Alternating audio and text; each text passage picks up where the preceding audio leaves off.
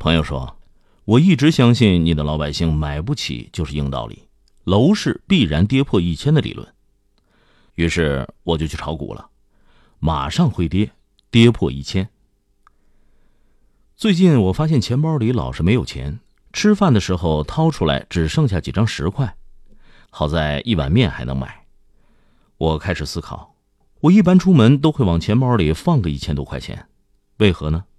后来我终于想明白了，加满一次油需要六百，几个朋友一起随便吃个饭再花掉两三百，来回高速公路花去五十，在不给自己买任何东西的情况下，一千元就差不多了。我不由感叹，那些收入两三千的朋友们在这个城市里是如何生活的？当然，你可以说他们不用加油，但毕竟你要过三十天日子，还要住。这个城市的大部分设施都不属于他们，他们唯一能做的就是看。好在还算慈悲，看城市并不需要缴养眼税。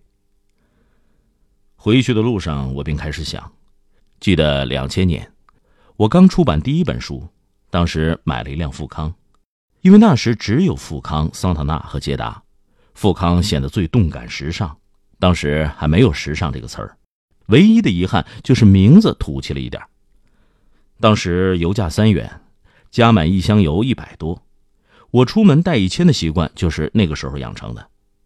这点钱已经够我开到欧洲了。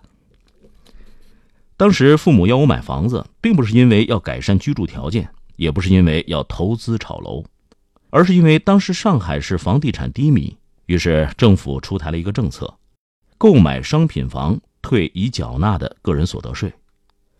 当时上海郊区的房价几百到一千元，市中心三千元。我说，这房价太贵了，太不合理了。市中心三千元一平方米，买一百平方米要三十万，老百姓要干十多年才能买得起房子，这是虚高的。干五年买个一百平米的房子才是合理的。房价虚高了一倍，不能买。马上会跌，跌破一千。后来我去了一次香港，觉得香港太贵了，怎么吃一个盖浇饭要四五十港币？当时港币和人民币是一比一点二左右。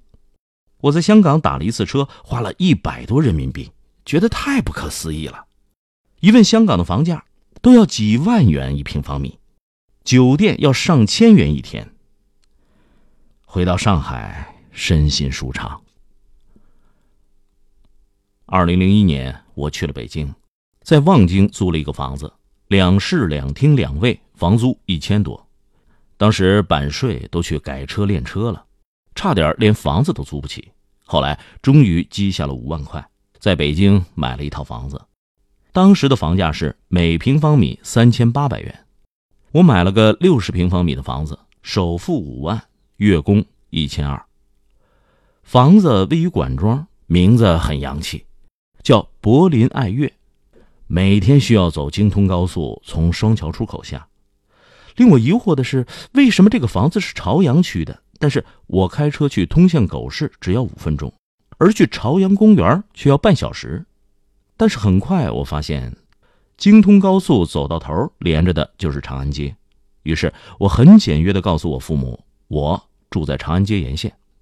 乡亲们又是一顿乱传。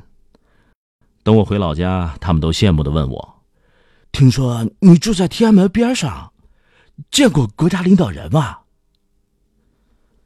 当时的油价还是三块多，我对朋友说：“油价太贵了，得跌到一块才合理，要不然老百姓一个月工资就加几箱油，不合理。”后来由于我在北京迷失了，而且再迷失下去就要失足了，我就回到上海。到了松江，租了一个房子，两室两厅两卫，租金三千元。当时油价四块多，我对朋友说：“如果油价突破了五块，按照老百姓现在的收入，就是个大笑话。”当时松江还没有一个五星酒店，我租在开元新都一个新的小区，在大学城对面。当时那里房价五千，朋友说：“你买一个房子吧。”但当时我实在买不起房子。我经过松江新城区密密麻麻的新楼盘，销售率是百分之一百，入住率是百分之一。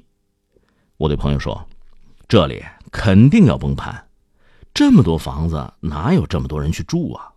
五千一平方米就是个大笑话。按照老百姓现在的收入，得工作二十年才能买套两居室。等着吧，松江新城区迟早跌破一千。我预计，嗯，五百元一平方米。”到时候我在十万块钱买两百平方米。朋友说：“你说的一向有道理，我现在买就砸在手里了，我要憋着。”呃，谢谢你给我的启发。